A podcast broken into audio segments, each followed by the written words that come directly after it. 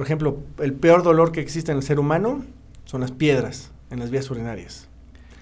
O- en cualquier ser, hum- ser humano es el dolor más humano, grande. El peor. ¿Qué podemos hacer los hombres para prevenir la, de- la disfunción eréctil? Hacer ejercicio, estar bien alimentado, bien hidratado, bien dormido, no fumar, alcohol, disminuirlo. Hay varios tipos de prótesis. Ahorita la, el Ferrari de las prótesis es una que se llama de tres elementos, que son dos cilindros. Es una cirugía sencilla. Son dos cilindros, dos globitos, obviamente especialmente diseñados, que entran en el pene. Una bolsita que va dentro del abdomen, todo es interno, y una valvulita que lo ponemos ahí eh, en el escroto al lado de los testículos. Y el paciente cuando tiene, quiere tener relaciones sexuales, se apachurra su bombita, estos cilindros se van llenando, esta se va vaciando, estos se van llenando. Las personas hiperactivas se mueven más de lo normal, distinto a lo esperado, e impactan a su entorno de manera extraordinaria. Estoy convencido de que el conocimiento y las experiencias no sirven de nada si no se comparten. Es por eso que surgió este sueño, porque quiero aportar mi grano de arena para hacer un mundo mejor. Por eso me di a la tarea de encontrar personas así, en su vida personal y profesional, para que nos compartan sus historias y sepamos cómo resuelven problemas y su manera particular de ver el mundo, para que te lleves algo positivo a tu vida y lo puedas aplicar ya, o al menos pasemos un buen rato conociéndolos. Yo soy Edgar Ville, soy hiperactivo, zurdo y emprendedor, y te doy la bienvenida a Hiperactivo Podcast.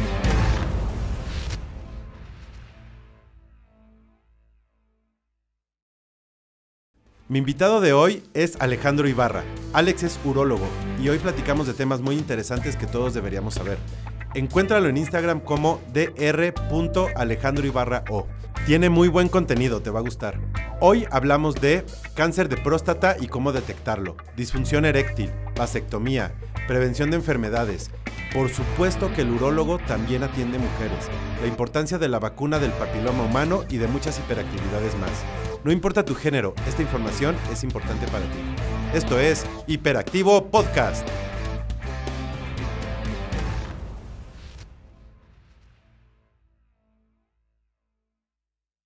Alejandro, bienvenido. Muchas gracias, Edgar, qué gusto. Para mí tú eres una persona sumamente hiperactiva. ¿Te lo han dicho alguna vez? Sí, sí, soy hiperactivo. ¿Sí? ¿Por qué te lo dicen? ¿O por qué lo, lo confirmas así? Desde chiquito, muy eh, inquieto, siempre fui muy deportista, muy bueno para los deportes. Jugaba fútbol, básquetbol, atletismo. Estuve metido un buen rato en temas de alto rendimiento. Estuvo padre eso, en temas de atletismo, lanzamiento de disco y jabalina. Órale. Entrenaba de lunes a domingo, entonces eso me mantenía un poquito apaciguado. Y el tema también del estudio era, era bueno, no me concentraba tan bien. Y el deporte y la hiperactividad, también tenía hermanos, bueno, tengo hermanos más grandes. Ajá. Entonces yo como el chiquito era el que más molestaban, entonces tenía que aguantar. Te, te- te hiciste fuerte a punto de trancazo. ¿no? Ándale. Órale, ¿cómo eras en la escuela? Bien, siempre fui tranquilo, eh, responsable, disciplinado, eh, buen estudiante, buen estudiante, te digo, buen deportista, entonces, Órale. bien, poquito Órale. promedio para arriba. Oye, ¿y siempre soñaste en ser médico? ¿O en qué momento te, te, te encendió la chispa? Es un tema raro porque um, el papá de mi mamá, que yo no conocí, Ajá. él fue médico. Y tengo entendido que fue un médico reconocido. Él quería que alguno de sus hijos, tuvo cinco hijos, incluida mi mamá, que fueran médicos. Y nadie quiso. Ninguno. Y después los nietos, nadie quiso hasta que yo fui de los últimos. Y un día se me ocurrió jugando, diciendo, ay, ¿qué va a hacer el doctor? Ay, sí, todo el mundo se volteó y dijo, pues el doctor, el doctor, de ahí no salí. Ok. Y entonces sí fue un poquito de presión. Hoy obviamente no me arrepiento para nada. Lo que más me gusta y me apasiona. Me apasiona. Pero sí fue el tema familiar que siempre estuve enfocado a que yo iba a ser desde chiquito el médico de la familia. Órale, qué chido. Sí. ¿Y en qué momento eh, decides urología? Porque, pues ya, la- eh, cuando eres niño, pues juegas a poner una inyección, ¿no? Sí. O a que disque operas, Sí. pero pues le das a la panza, ¿no? O- Sí, sí, sí. ¿En, en qué momento te Y te fíjate hace- que en la carrera no hay temas y no hay una materia de urología. Entonces yo estuve en La Salle, en la Universidad de La Salle, ahí en el DFM. Después fue el internado en el GEA González y yo tenía entendido que yo quería hacer cirugía pediátrica Ok. Toda la carrera yo quería cirugía pediátrica. ¿Qué es eso? Operar niños. Pero tenía que yo llevar primero pediatría y después cirugía pediátrica. Me Son di como cuenta dos que especialidades. sí, ya es una subespecialidad. Em, pediatría no me gustó porque era muy extremista. Los niños están tienen diarrea y mocos o están muy graves, es muy extremista. Y también el tema de los papás son muy aprensivos. Entonces eso después no me gustó. Tenías que luchar contra el- Sí. los papás. Inmediatamente estuve rotando con urología. En ese hospital, un gran servicio de urología, buen ambiente y ¿Qué hospital era? el GEA González, Ya ahí en el DF, en la zona de hospitales, en la zona sur. Ok. Ya en, en tu internado. Yo era el internado. Ajá. Y eh, me gustó porque la urología la vi muy completa. Hacemos cosas, o sea, las cirugías, podemos tratar pacientes sin cirugía en consulta. Eh, tenemos que ser, vemos mucho cáncer, cáncer de riñón, cáncer de vejiga, cáncer de próstata, cáncer de pene, cáncer de testículo. Y son cánceres afortunadamente no tan mortales. Entonces al paciente les va muy bien, se quita el riñón, les va muy bien. Si es de, de vejiga se trata, si es de testículos, si es de próstata. Entonces son pacientes que no se están muriendo y les va bien. Ajá. Eso, por ejemplo, el peor dolor que existe en el ser humano son las piedras en las vías urinarias. O- en Entonces, cualquier ser, ser humano es el dolor más ser humano, grande. El peor. Ok. y em, resolver las piedras con una cirugía que es sencilla, la tecnología ha avanzado muchísimo y más enfocado en temas de urología. Entonces, los aparatos que tenemos están padrísimos, temas también de rayos X, yo tengo que ser mi propio radiólogo, yo no necesito tanto a los radiólogos, yo interpreto los estudios de imagen, entonces tienes que haber radiología, pacientes que tienen problemas psicológicos, estilo disfunción eréctil, eyaculación precoz, pues le metes un poquito de, de psicología, entonces se me hizo una especialidad muy completa Ok. y acabé el internado y dije, ya de aquí va a ser urología. Después me hice un año de servicio social, me fui a Chiapas, ahí en San. Cristóbal, de los mejores años de mi vida, y después... ¿No, no, no padeciste ese año? Porque generalmente los médicos, o sea, e- ese año es como el, el- el de la prueba de fuego, ¿no? No, médicamente era muy poquito lo que hacía, las consultas eran muy poquitas, yo me dediqué a estudiar porque se hace el examen nacional de residencia, Ajá. que éramos, en ese año éramos como 28 mil aspirantes, como para 3 o 4 mil plazas. ¿Qué significan esas plazas?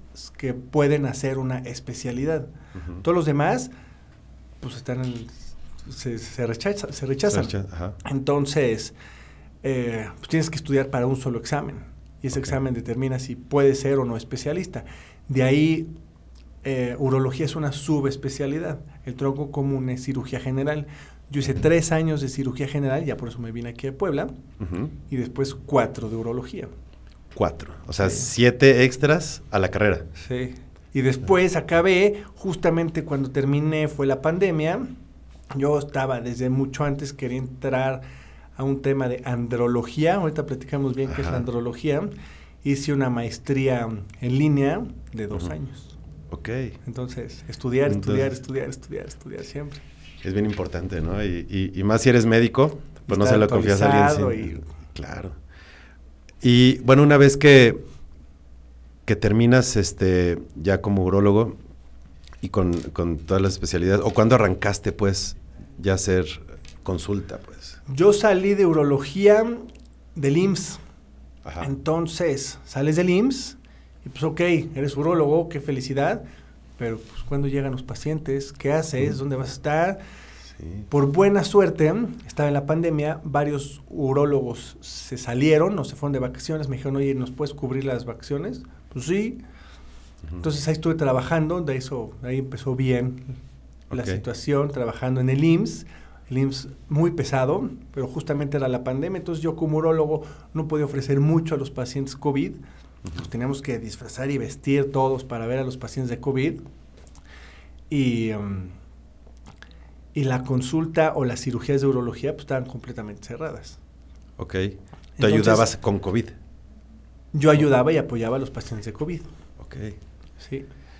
¿No y algo que me ayudó es de que me empezaron a buscar pacientes del IMSS por afuera para operarlos en épocas de COVID. Entonces ya se tiene que ser de manera particular.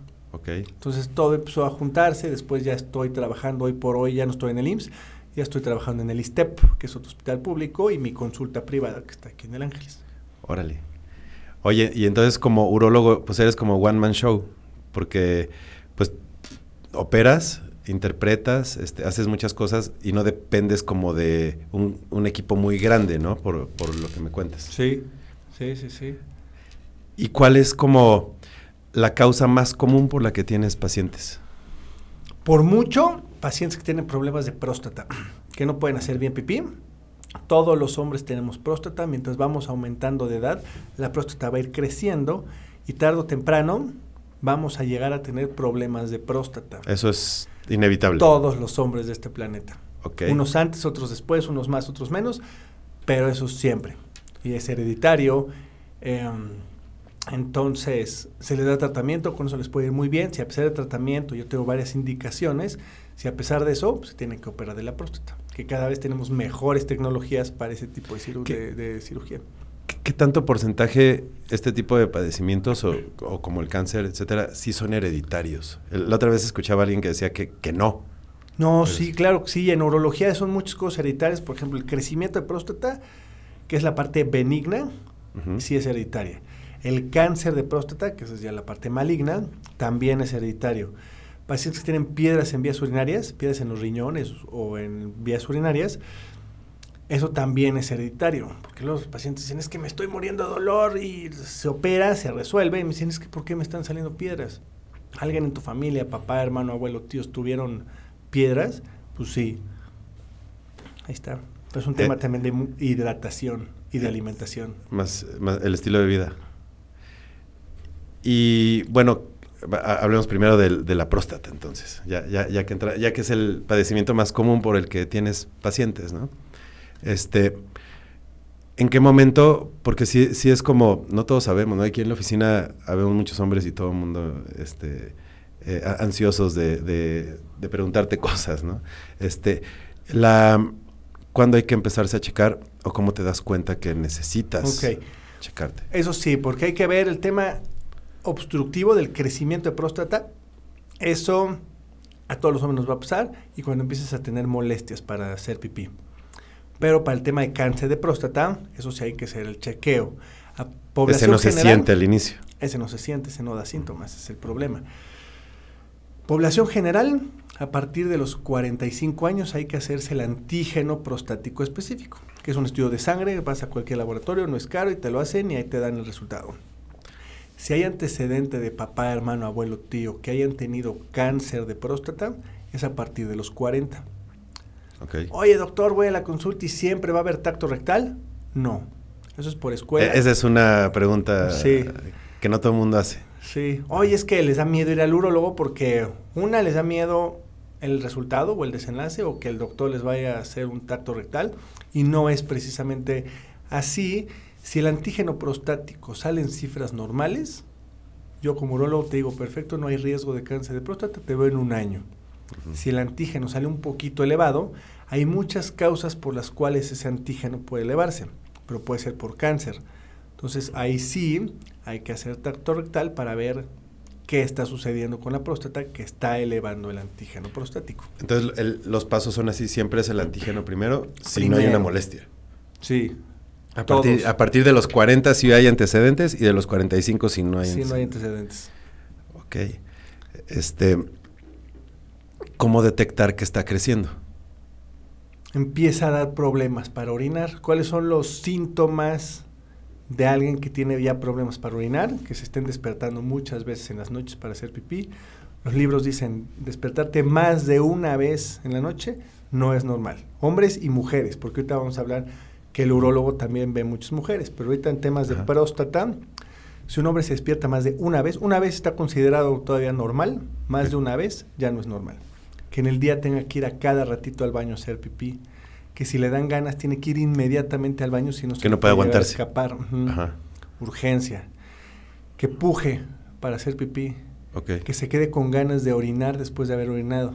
Eso que vas al baño, orinas, dices ya, uy, no, y tengo que regresar. Esa la famosa gotita traicionera que tienes que te regresar. Si es recurrente, eso pueden ser temas de próstata.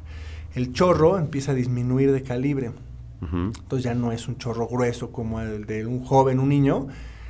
Y la última es que el chorro sea cortado, no sea, sí, y que empiece a gotear. Ya cuando son los siete síntomas Ajá.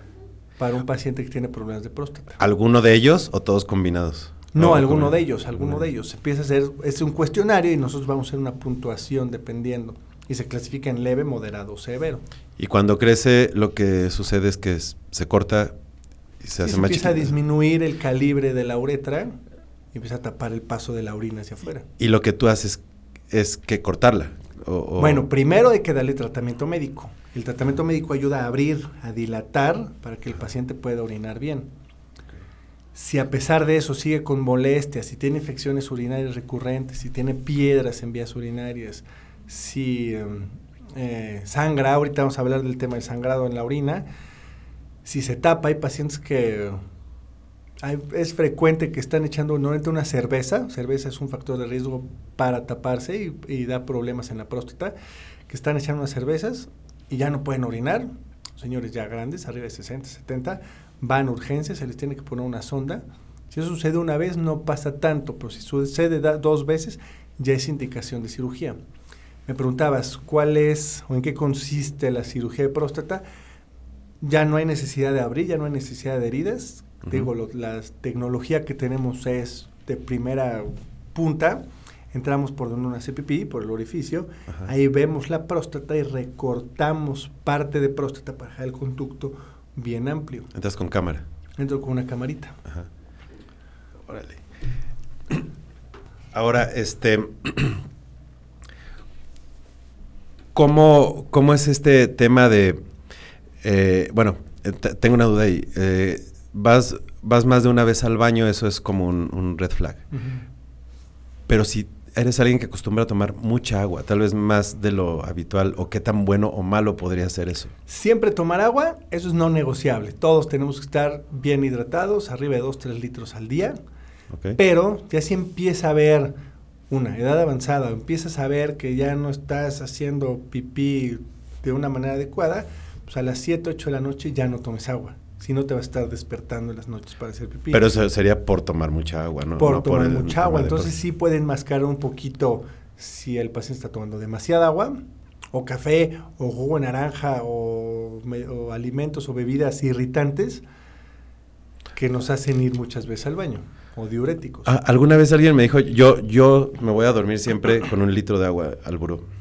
Este, y me dijo, no, eso es eso es súper malo, los riñones, no sé qué. Y nunca le he preguntado a alguien. Estoy aprovechando la consulta. Este, es malo que, me, que yo, porque yo sí me gusta. O sea, de repente pum, me echo mi trago. pum. O sea, estar bien hidratado, eso es indispensable. Aunque estés Eso acostado, aunque sea de noche, Aunque eso estés no- acostado, aunque sea de noche, no hay problema. El problema es de que si te lo tomas en la noche, pues uno quiere dormir sus 6, 7, 8 horas o las que duerma uno de corridito. Entonces, tomar mucha agua en la noche nos va a despertar porque tenemos que ir al baño a hacer pipí.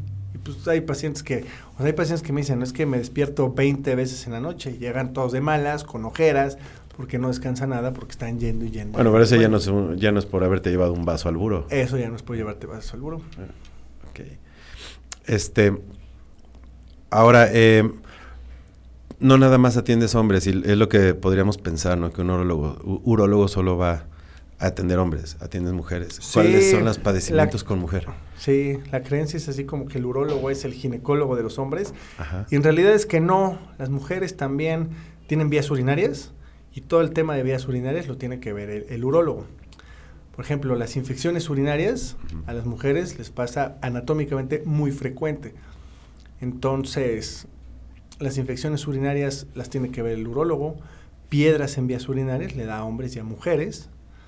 Tumores, las mujeres también tienen riñón, pueden tener cáncer de riñón, cáncer de vejiga, eso lo tiene que tratar el urólogo. Eh, y lo que casi más vemos es temas de incontinencia urinaria. Las mujeres que no pueden aguantarse, tienen que ir al baño a hacer pipí, o que corren, estornudan, brincan y se les escapa la pipí. Eso es parte de las vías urinarias, eso lo tiene que ver también el urólogo. ¿Y eso a qué se debe?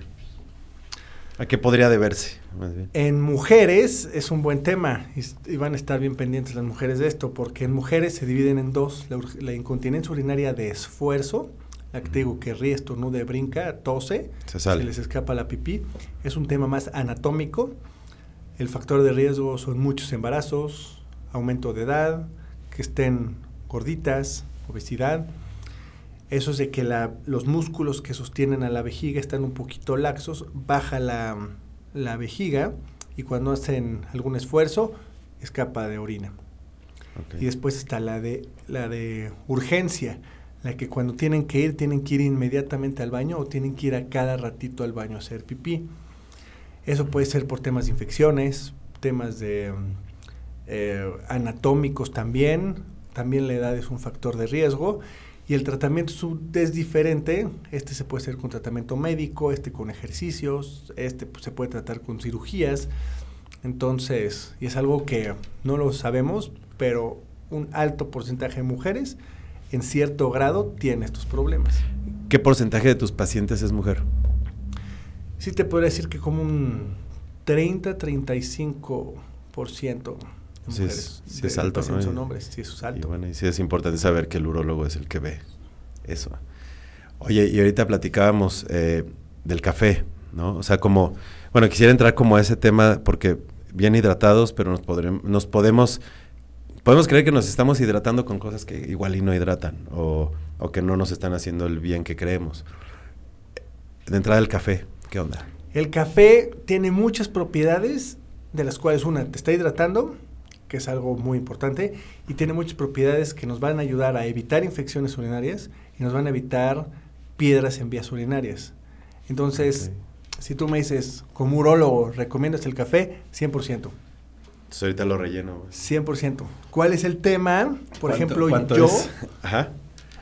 yo personalmente no tomo café porque a mí me irrita mucho y yo tomo una taza de café y tengo que ir cada 10 minutos al baño. Ok. Eso me pasa a mí Ajá. como urólogo, pero entonces no tomo mucho porque para mí sí es muy molesto que tengo que ir a cada ratito al baño a hacer pipí. Entonces hay mucha gente que no le sucede eso. Entonces, Ok, entonces no, no, es, no es mal. Igual, tam- también en cantidades, pues, supongo que hay, hay ciertos límites. Sí, hay no algunos estudios que dicen más de dos tazas, más de tres tazas y otros que más de 10 tazas protegen incluso contra cáncer de colon. Órale. eh, y otros que son factores de riesgo. Hoy por hoy sabemos que el café es seguro y trae buenos beneficios. Vientos. ¿Qué otras bebidas creemos? No sé, por ejemplo, eh, bebidas hidratantes, electrolitos, esas cosas. Tienen mucho Ah, azúcar, Ajá. tienen muchos minerales y sí son alto factor de riesgo para presentar piedras en vías urinarias. Y nadie quiere tener piedras en vías urinarias. No, supongo que no. Este, ¿Pero sí hidratan? Sí, porque obviamente tienen líquidos, pero si el paciente no está bien hidratado con agua solo, natural, eh, tiene algún factor de riesgo, tiene algún problema hormonal que puede tener predisposición a formar piedras, mejor tratar de evitarlos. Por ejemplo, hay pacientes que fuman un cigarro en su vida y les da cáncer de pulmón. Hay pacientes que fuman tres cajetillas al día y nunca les va a dar cáncer de pulmón. Si la predisposición genética influye mucho. Sí, tiene mucho que ver. Pero pues cómo vamos a saber si eres tú o yo predis- tenemos predisposición genética para esto o aquello, mejor hay que mantenernos saludables. Y no traemos manual de eso, ¿no? tenemos manual. Sí. Este. Además de agua, ¿qué otra cosa sería benéfico tomar para que la próstata o, o para que todo el sistema jale? Ah, bueno, un todo lo que tenga que ver, por ejemplo, el, arándano es una fruta que ayuda mucho. Se refieren los libros que todos los alimentos naturales rojos ayudan a las vías urinarias de la próstata. ¿Cuáles? Pues vamos a pensarle jitomate, betabel, eh, arándano, Manzanas, manzanas fresas. rojas, fresas. Todo eso tiene un componente bien estudiado que ayuda a las vías urinarias. A, tra- a evita piedras, evita infecciones y evita problemas de próstata. Súper. Ahorita está, eh, me decías que íbamos a platicar de orinar sangre Sí. y estos temas. ¿Por qué puede ser? Bueno, orinar sangre nunca, nunca es normal. Hay muchísimas causas por las cuales uno puede orinar sangre. ¿Cuáles son las cinco más frecuentes? Infecciones, hombres o mujeres que pueden tener una infección de vías urinarias, que eso los puede hacer sangrar. piedras en las vías urinarias. Cualquier parte que esté en el riñón, en el uréter, en la vejiga, esa piedra puede lastimar las vías urinarias y puede hacer que sangre. Tumores, tumores de riñón, tumores de vejiga, tumores de próstata, todo eso puede ser sangrado. La misma próstata, solo porque crezca, puede dar sangrado. orinar sangre ya es así. Foco rojo, siempre. vamos ya.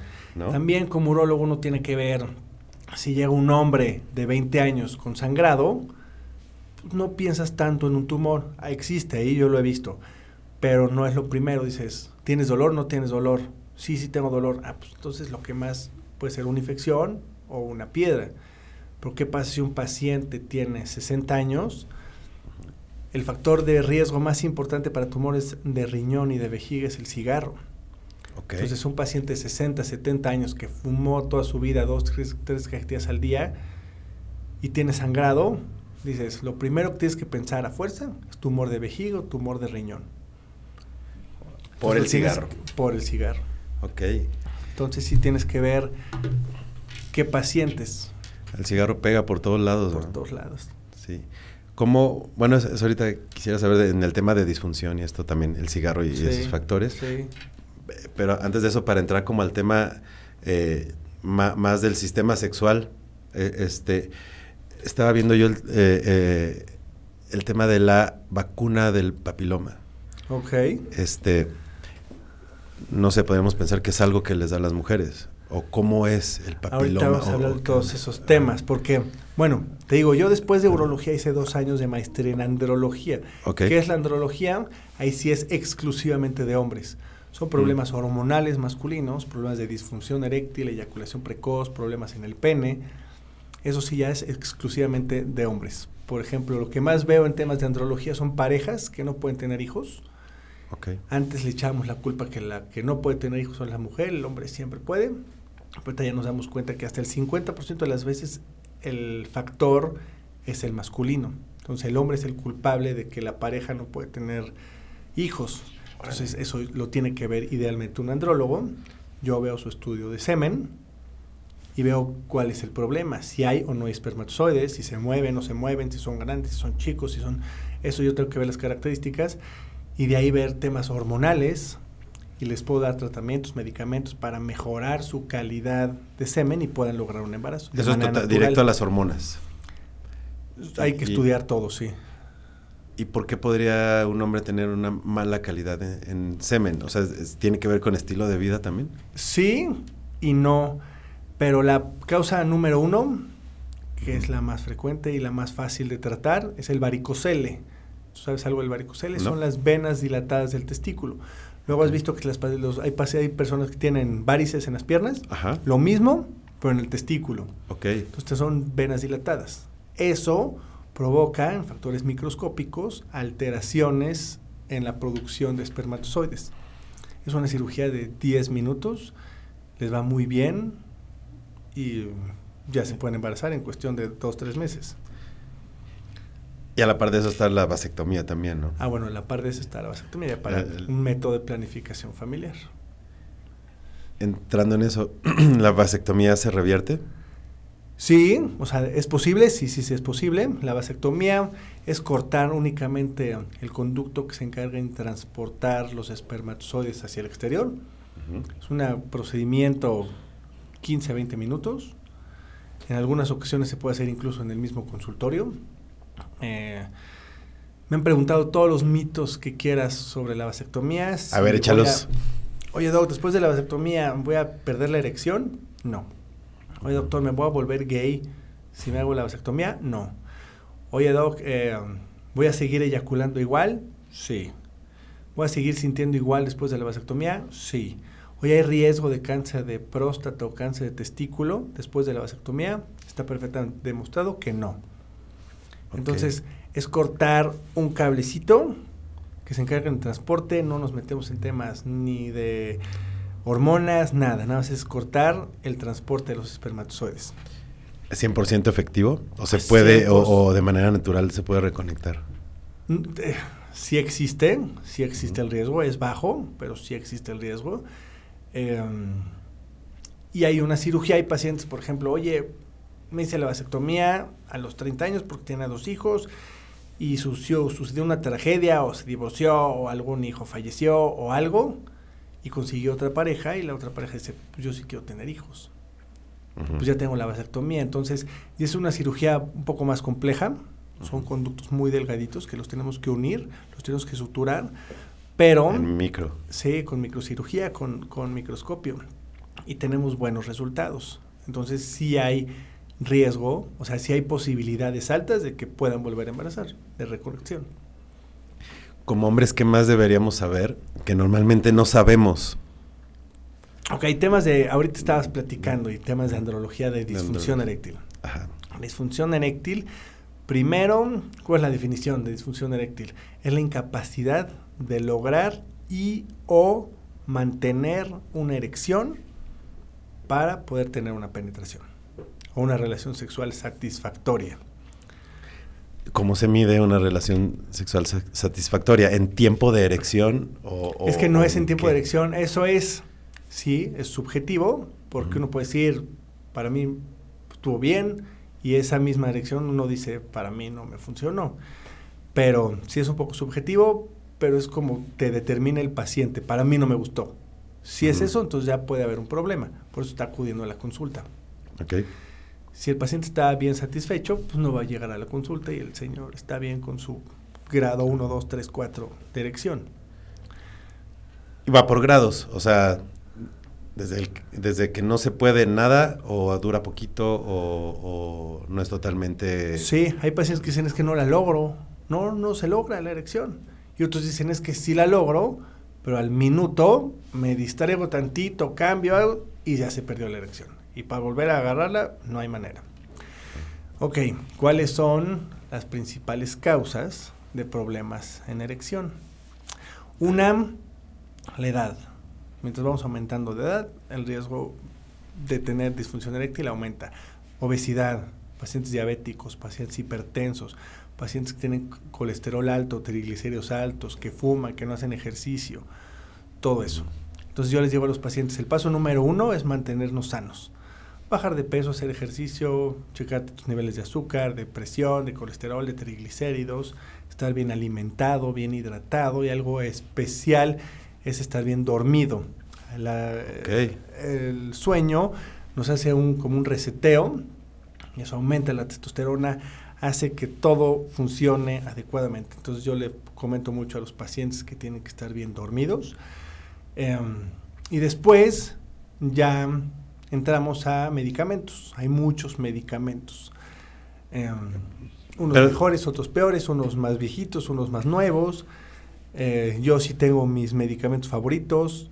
Y ahorita algo que sí te quería platicar, yo estoy haciendo un estudio de investigación porque me han llegado por tema de andrología muchos pacientes que me dicen, doc, después de que me dio COVID, ya no tengo buenas erecciones.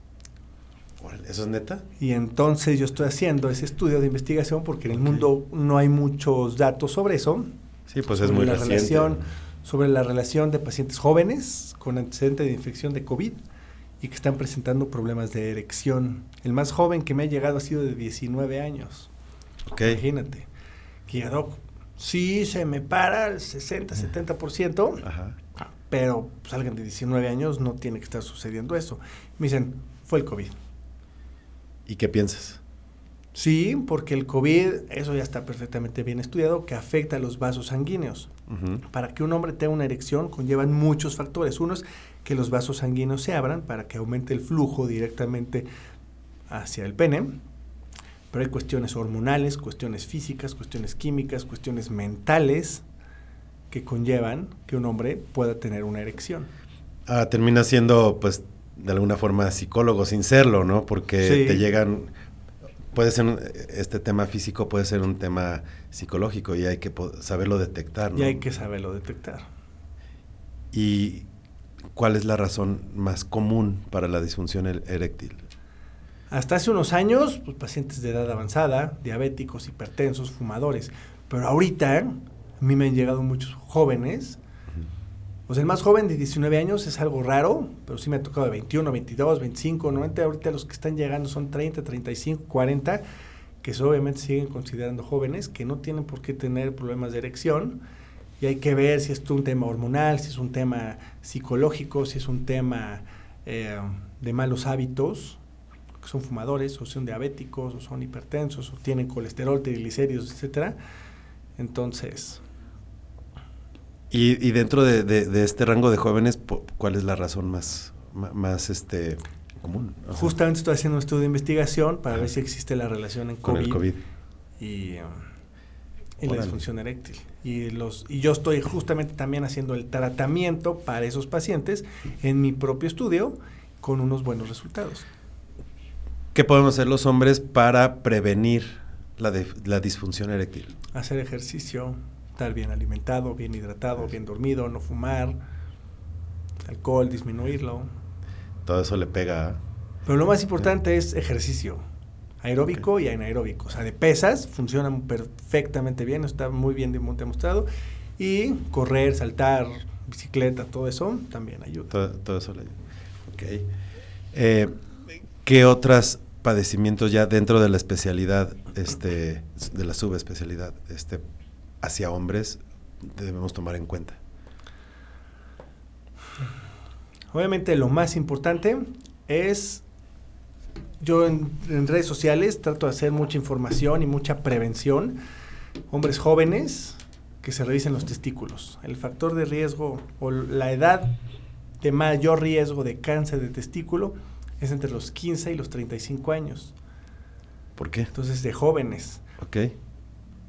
Y lo que más se tiene que, lo que yo le digo en mis redes sociales y a los pacientes es que se revisen los testículos todos los días. No nos cuesta nada. Se revisa si sienten algún bultito, inmediatamente que irse a checar porque puede existir el riesgo. Un bulto es lo que hay que detectar. Y aparte la bronca del cáncer de testículos es de que no duele. Sientes una piedra, un bulto y dices, ah, no me duele. Si me duele, voy. como no duele, empieza a crecer, a crecer, a crecer, a crecer, a crecer. Cuando hay un testículo más arriba que otro, ¿eso es normal? No, no es normal. Bueno, siempre hay un testículo más arriba que el otro. Eso sí es normal. Pero si duele, molesta o, o sientes algún bulto, hay que checarse inmediatamente. Ok. ¿Qué tips podrías darnos para tener una vida sexual sana como hombres? lo que le digo a los pacientes. Bajar de peso, hacer ejercicio, estar bien alimentado, bien hidratado, bien dormido. Pacientes que tienen antecedentes de papás o algún familiar diabético, hay que cuidarse, hay que checarse, hipertensos, colesterol, triglicéridos, hacerse un chequeo rutinario no está mal. Y en México y en Latinoamérica, hasta que nos sentimos mal, no hay cultura. es cuando vamos al médico. Y es, y es lo esperado que como vayamos eh, avanzando en la edad, no nos va a funcionar igual. yo he visto pacientes de 90 años que vienen por medicamentos para la erección porque hasta hace un año ya no tienen erección. Entonces, sí el riesgo es la edad avanzada, pero no es la regla.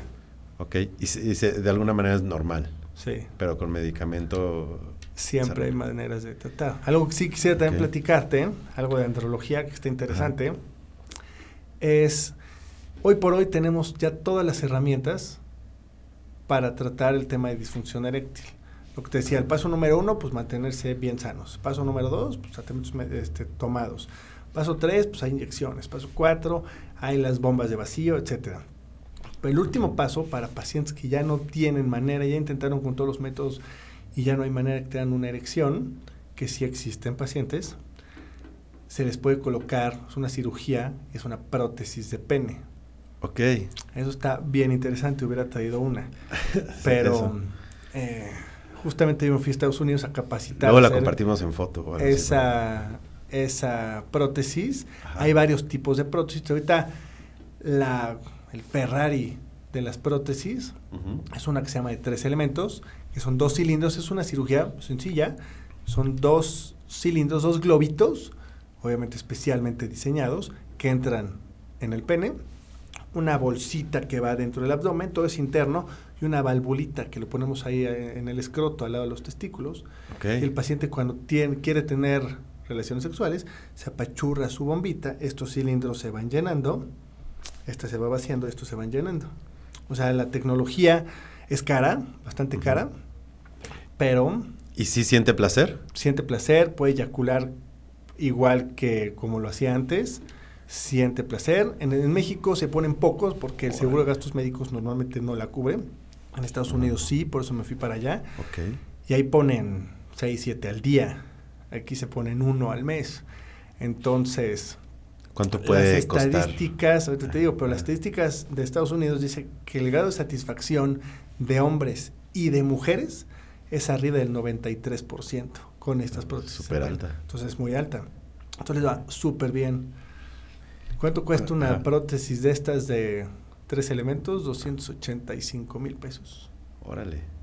Los vale, ¿no? De repente. Sí, sí, sí, sí, porque hay pacientes que me dicen, es que prefiero ponerme esto porque tengo mi esposa que es joven, eh, sexualmente activa, y si no tengo estos problemas de erección, pues el divorcio me va a salir más caro, la pensión de ella, la depresión que voy a tener, entonces sí es algo que, que vale la Sí, pena. es un tema, va, va bien relacionado al tema psicológico, el, el buen rendimiento, ¿no?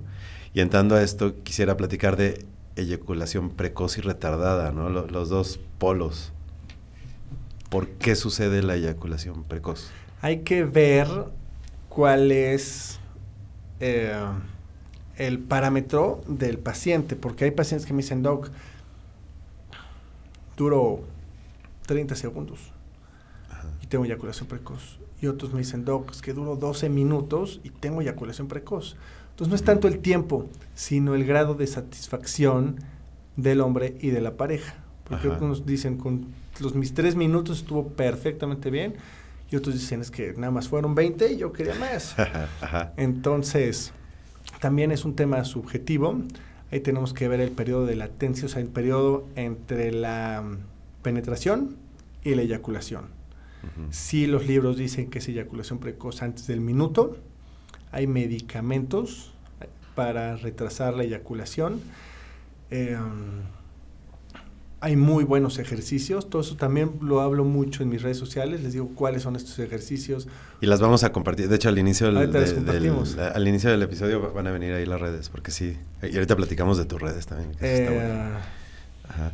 Entonces también es un tema que para el hombre es desesperante, Ujú. porque dices que tengo relaciones sexuales y eh, no es satisfactorio, no me siento bien, empieza a haber problemas de pareja. Ya cuando empieza a haber eso es cuando normalmente acuden a la consulta. Y primero pues hay que darles tratamiento de ejercicios. Hay muchos ejercicios que se pueden hacer. Se hacen primero solos. Es el primer paso. Eso es el primer paso. Ejercicios de pareja. Obviamente hay que tener una buena comunicación con pareja.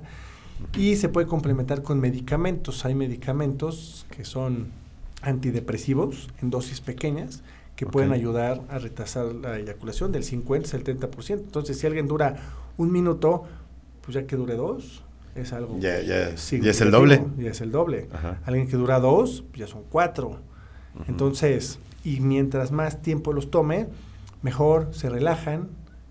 No es tanto el tema de que se relajen el componente del medicamento, sino que sí es un tema neurológico de la señal de la eyaculación y eso sí lo retrasa.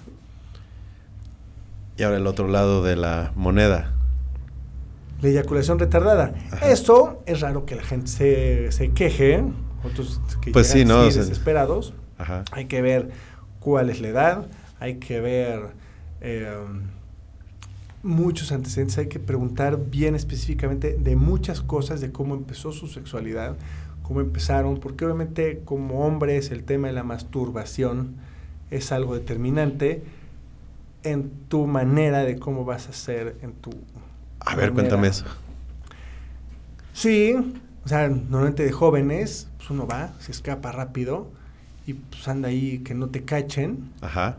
se van y se masturban y es cuestión de rápido porque si no me van a cachar, uno o dos minutos Hay que Ajá. Se- acostumbran a hacerlo de volada. de volada Y el cuerpo se acostumbra y a el eso. cuerpo se acostumbra a eso. Entonces hay que desacostumbrar al cuerpo a eso con esos ejercicios para la eyaculación precoz. Pero hay pacientes que también su manera de masturbarse pues es, no, yo me la llevo tranquila. Aquí no hay prisas. Media hora, mis 40 minutos y que está muy bien también, pero pues así va empezando a aprender el cuerpo cómo van- van- va a manejar una relación sexual. La edad también puede ayudar a, a temas de eyaculación retardada. Hay medicamentos, hay pacientes que también están tomando algún medicamento para la presión, para el azúcar. Eh, hay que ver si está tomando algún medicamento, porque si hay algunos medicamentos que como efecto secu- secundario pueden retrasar la eyaculación. Ente- y sí es importante, pues, si, si detectamos este tema de la eyaculación retardada, ir contigo a ver qué. Sí, sí, sí, sí, porque igual hay que quitar un medicamento o hay que um, ver cuál es la, la mejor opción para cada paciente. Ok. Ahora, como hombres, pues, el tema de la andropausia. ¿Cómo detectas que estás entrando a, a- a ese campo que inexplorado Sí, por nosotros, sí, ¿no? Y, y que se siente, ¿no? Ese es un tema también que como andrólogo veo mucho y a todos los pacientes les digo que a partir de los 30 años, los hombres, nuestros niveles de testosterona empiezan a disminuir, pero gradualmente. No es como a las mujeres, que ya les viene la menopausia y de sopetón, Ellas es un trancazo. Sí. De un día para otro casi. y las hormonas les bajan, están este, muy inquietas, mental, física, se sienten mal. Y los hombres no, los hombres es gradual, gradual, gradual, gradual. Entonces ya nos damos cuenta que pues después de los 30, 40, 50, 60 años, pues haces ejercicio, no subes de masa muscular, ya se te empiezan a olvidar las cosas, ya te, pones- te pones más enojón. eh, el tema No subes de... O sea, a- aunque hagas pesas, Sí, no, no, subes porque no surte efecto. El tema de testosterona empieza a disminuir. Ok. Eh, el tema cardíaco, el tema muscular, el tema de los huesos, son muchas cosas. El tema del pelo, el cabello, se empieza a caer, obviamente las canas, pacientes se empiezan a quedar pelones. Eh, O sea, las canas y la calvicie son, son este, van ligadas a la andropausia. Sí, sí, sí, sí. Entonces, Ya, le, ya le entramos, ¿no? ya estamos, Ya, estamos, en- canosos. Ajá. Entonces, hay que ver, hay que hacer estudios. Si el paciente tiene um, problemas de um, testosterona baja, eso lo hace un laboratorio, es fácil, rápido, barato. Si tus niveles de testosterona están bajos, pues hay que darle tratamiento hormonal sustitutivo, que es una inyección cada tres meses, o hay parches, o hay geles, o hay testosterona, hay muchas versiones. La que no se recomienda tanto para pacientes que dicen es que voy a tomar testosterona, el tratamiento oral es el menos efectivo de todos, Menos efectivo. menos efectivo. El inyectado, el tópico, eso es muy bueno. Eh, ¿Qué más? Algo te iba a decir.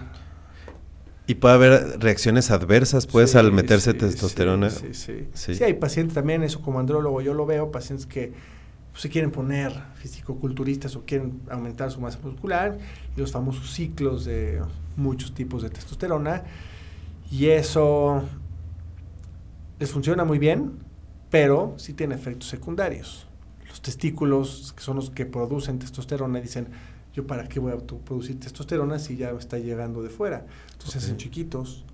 El tema reproductivo, sus espermatozoides, su calidad disminuye mucho, empiezan a quedarse pelones, acné. eh, sí, hay, sí hay obviamente consecuencias de hacer eso. ¿Y qué debemos esperar de la andropausia? Pues, o sea, o sea, una vez que ya le entramos, o sea, ¿cómo sé que ya, ya, no ya es entró? un O tiempo o- determinado, no es, no es, en el hombre no es tan fácil saber, porque la mujer pues deja de arreglar, Ajá, de entrada ya- y ya te das cuenta. ya sabes, Ajá. pero en hombre no, y en hombre ya empieza la, hay muchos, ya hoy por hoy no se llama andropausia, hay muchos términos que se usan, pero la falta de testosterona es el hipogonadismo, Hipogonadismo. Ajá. eh, y, eh, y hay que estar viendo los niveles de, te- de testosterona. El problema de los niveles de testosterona, de medirlos adecuadamente, es difícil, porque la testosterona va subiendo y bajando a lo largo del día. Ok. Entonces a las 6 de la mañana tenemos la testosterona muy alta, 9, 10, 11 de la mañana empieza a bajar, 2, 3 de la tarde vuelve a subir un poquito, 4, 5, 6 de la tarde baja, dormimos, está un poquito alta, después baja, y otra vez a las 6 de la mañana. Y depende Sí. cómo te la lleves, ¿no? Y las 6 de la mañana, pues es la, la erección mañanera, ¿no? Exactamente, sí, tiene que ver también por eso ¿Por la qué? erección mañanera, por la testosterona es una parte Total. importante, otra es la regulación de los vasos sanguíneos, que se tienen que abrir, cerrar, abrir, cerrar. Entonces, es una pregunta importante, si un, un paciente tiene problemas de erección, ¿tienes erecciones matutinas o nocturnas? Sí. Entonces el sistema Funciona. funciona. Ajá. Dices, pero es que tengo mis erecciones matutinas todos los días y muy bien y fuertes. Al momento de que voy a estar ahí en una relación sexual, no hay manera. A lo mejor ya es un tema acá. Entonces ya viste, entonces ya es un Ajá. tema psicológico. Ajá. Entonces yo lo trato con, tengo gente con la que trabajo, una sexóloga, Ajá. que les mando a mis pacientes, es excelente, que nos ayuda a ver el tema psicológico. Órale, importante eso, ¿no? O sea, hay erección en la mañana, Funciona el sistema. el aparato funciona. Órale. Eso está muy bueno. Alex, y bueno, el tema del virus del papiloma humano. ¿Qué onda ahí? ¿Qué onda la vacuna? ¿Cómo es? Bien, sí, como urólogo también vemos enfermedades de transmisión sexual. Muy común, muy común. ¿Cuál es la enfermedad de transmisión sexual más frecuente que hay en México y en el mundo? Sí es el virus del papiloma humano. ¿Qué es eso? Es un virus, es la enfermedad de transmisión sexual más frecuente. Tipos de virus del papiloma humano, hay más de 200 serotipos. Se dividen en dos, los de alto grado, que pueden provo- provocar cáncer, y los de bajo grado, que pueden provocar verrugas. ¿Cáncer en dónde? ¿Verrugas en dónde? Ok. El tema del virus del papiloma humano está como muy mitificado que solo es un tema de mujeres. Ajá. Vamos a platicar por qué no. Si el tema del cáncer cervicuterino, que es el número uno en México y en Latinoamérica, y está 100% relacionado con el virus del papiloma humano. Yo he visto, yo mujeres, eh, para este tipo de cosas yo no las atiendo, pero he escuchado historias de compañeros míos de, pues, esta chavita de 30 años, 35 años, tiene cáncer cervicuterino por una relación sexual no protegida. O que se pudo haber vacunado y se pudo haber protegido. Entonces ya tiene, es una vacuna que sí protege contra el cáncer.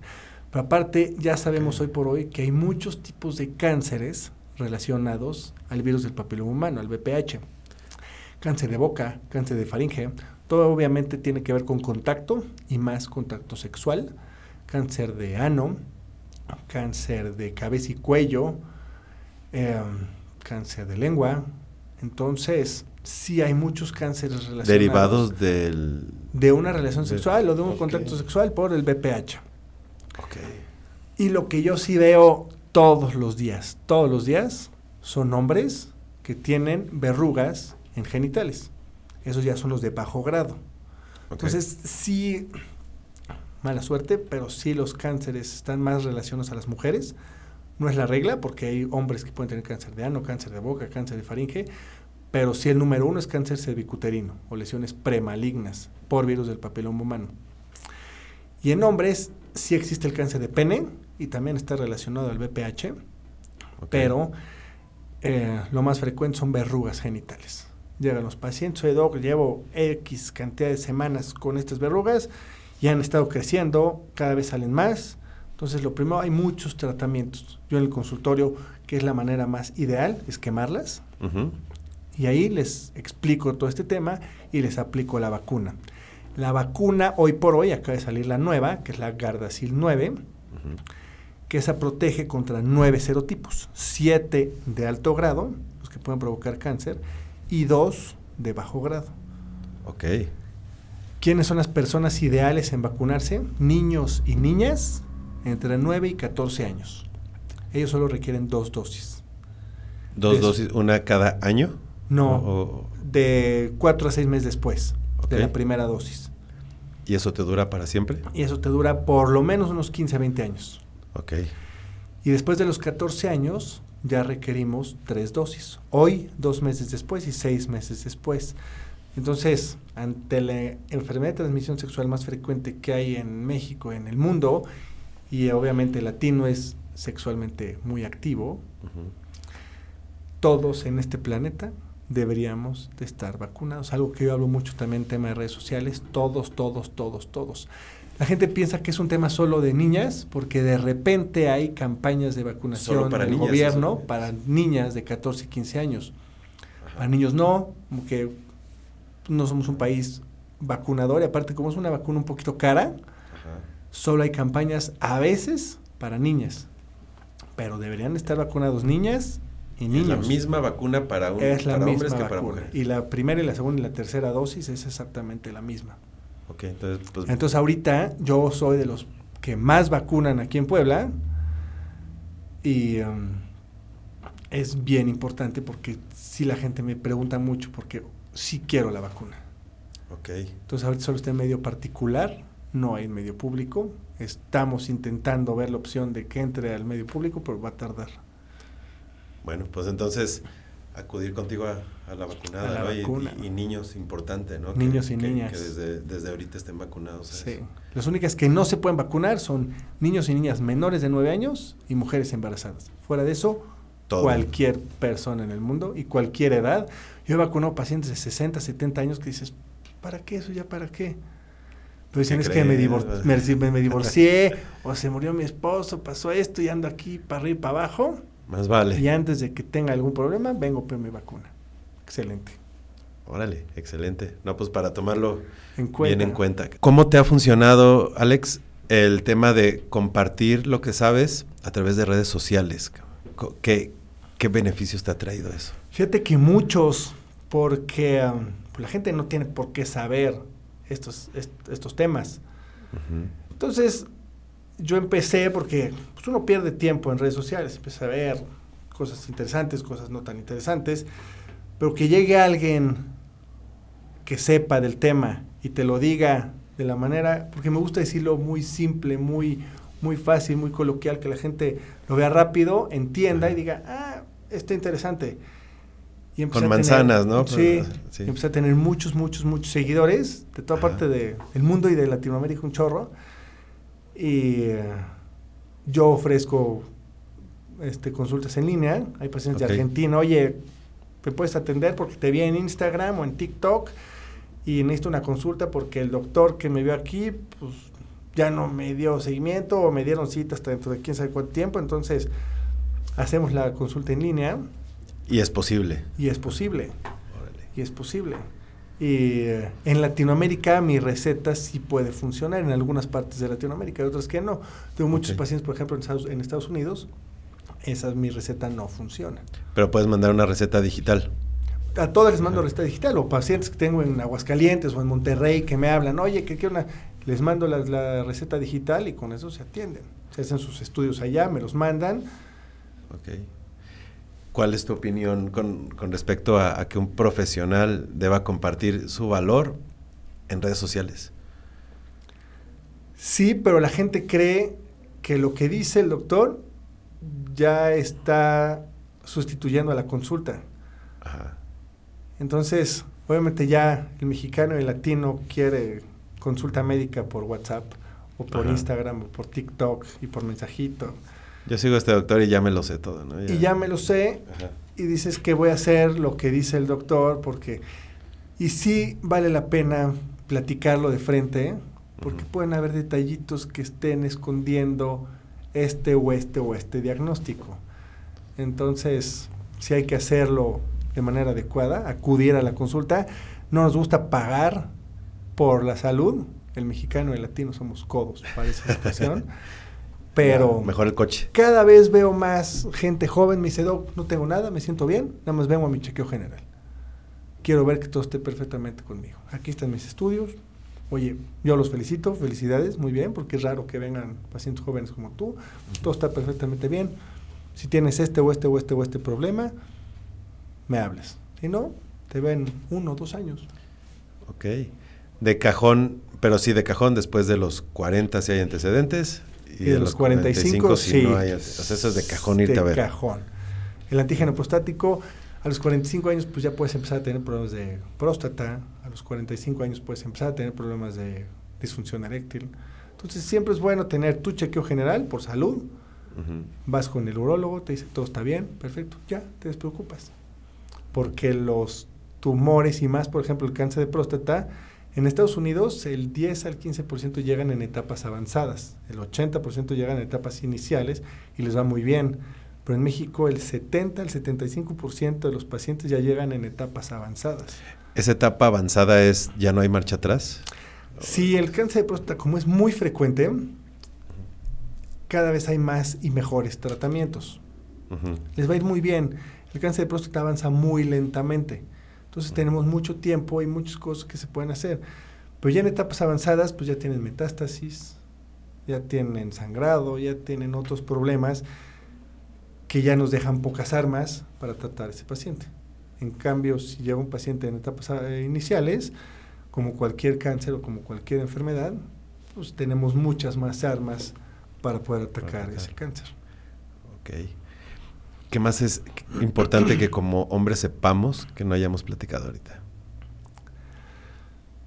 El tema de disfunción eréctil, si hay problemas hay que acudir, hay muchos tratamientos, antes eran muy caros, hoy ya no son tan caros, siempre hay paso uno, paso dos, paso tres, paso cuatro. El tema de orinar, hay pacientes que les pregunto, ¿cómo te sientes en tu manera de orinar? Bien, le haces el cuestionario, está en, se despierta 15 veces en las noches, pero el señor dice que orina bien. El paciente puja mucho, pero el señor dice que orina bien. Entonces hay que ver. Entonces, problemas para orinar, eso es una. Sangrado en la pipí es algo indispensable. Eh, problemas en el testículo, testículos no tiene por qué doler nunca, si hay algún problema hay que irse a checar. Mujeres que se les escape la orina y que tengan que usar toallas femeninas en el día porque pues de repente tiene una fuguita, es fácil de tratar y no tiene por qué suceder, váyanse a checar. Dolor, problemas, infecciones de vías urinarias, esas las trata el urólogo, hay que atenderlas porque luego van con la farmacia de la esquina y después con el médico general y después con el ginecólogo y todos medio le tararean ahí la, la infección. Mejor directo. Y no se la quitan, mejor lleguen directo y yo voy a evitar que te vuelvan a suceder problemas de um, infecciones urinarias. Muchos hombres que no se sienten con la misma actividad después de cierta edad, 40, 45, 50, así hasta más, que dicen, ya no me siento como antes en tema sexual, el tema físico, el tema mental, el tema de actividad, está disminuyendo su testosterona y tenemos muy buenas maneras de atenderlos. Entonces, lo que está para la urología, que pues este, abarcar muchas cosas interesantes. Ok. Comparte tus redes sociales. Donde estoy más activo es en Instagram y en TikTok. Okay. dr.alejandro Ibarra O. R. DR. DR. Ajá. DR. Alejandro Ibarra O. Todo seguido. Ok. Y en TikTok, DR Ibarra Urología. Ok, lo vamos a poner en texto. Ahí lo ponemos, ahí lo ponemos. Y, la liga. La liga. Ok. Alex, ¿qué, este, ¿a quién admiras tú como profesional que, haya logrado cosas chidas y que te inspire? Mi papá, mi papá no es médico, no tiene nada que ver con medicina, él es ingeniero, pero sí su historia es de que alguien empezó muy, muy, muy, muy, muy abajo y ha logrado cosas impresionantes. Mi papá, mis hermanos, yo me admiro mucho que el tema de la medicina es difícil y se han logrado cada vez y cada vez y cada vez más cosas y sí hay que hacer mucho esfuerzo, entonces... ¿Qué le dirías después de toda la experiencia que llevas, eh, tanto preparándote como emprendiendo, porque pues obviamente tu proyecto es un emprendimiento? ¿Qué le dirías a alguien que está dudoso o, o que se bajonea pues porque el, camino no es ni corto ni fácil. Ni fácil. ¿Qué le dirías a alguien que, pudiera bajonearse ante eso? Obviamente hay personalidades. La mía es muy tranquilo, muy relajado, no me estreso. Me fue, eso tuve muchos problemas en la medicina, porque la medicina es muy estricta, muy militarizada, y alguien con una personalidad más llevadera, pues no era fácil, a mí me costó mucho trabajo, eh, pero pues no hay que desesperarse. Si eso lo quieres, si fuera fácil, cualquier güey lo podría hacer. Claro. Entonces, hay que echarle ganas. El tema está muy tabú, el tema de echarle ganas, no me gusta ese término. Ajá. Pero um, enfocarse, tratar de no distraerse, tener siempre alguien con quien platicar. Eh, menospreciamos el tema de la salud mental Y tener a alguien de confianza, psicólogo, amigo, psiquiatra, eh, con quien platicar de nuestros temas, de nuestras preocupaciones, creo que es una muy buena... Elegirlo bien. Sí, es un buen consejo que, que yo lo aprendí muy tarde. Y me hubiera gustado saberlo desde antes. Normalmente nos pasa así a, a los trancazos. Sí, a los trancazos. Ok. Alex, ¿qué me faltó preguntarte? Em, yo creo que, nada, abarcamos en buen tiempo muchas cosas de lo que hace el urólogo. Yo creo que faltaron algunas cosas, porque enfermedades urológicas hay un chorro, que hay unas que son frecuentes, otras no son frecuentes. Pero bueno, compartes mucho valor y, nos muestras muchas cosas que no sabemos, pues, en tus redes sociales. Ahí les recomiendo que vayan a las redes de Alex porque sí, sí están muy buenas. Además, sí, la verdad están bien hechas. Con manzanas, o sea, con, manzanas nos explicas y eso está, eso está chido. Está interesante. Pues muchas gracias, Alex, por tu tiempo. Gusto, muchas gracias. Un, gusto. Por la invitación. A, ti, un gusto, gracias. Eh, fue un gusto para mí conocerte y todo lo que compartiste hoy me, me hizo aprender mucho y estoy seguro que al, al mundo también. Qué bueno, me da gusto. Eso es gracias. Eso. Gracias, mi Alex. Súper, excelente.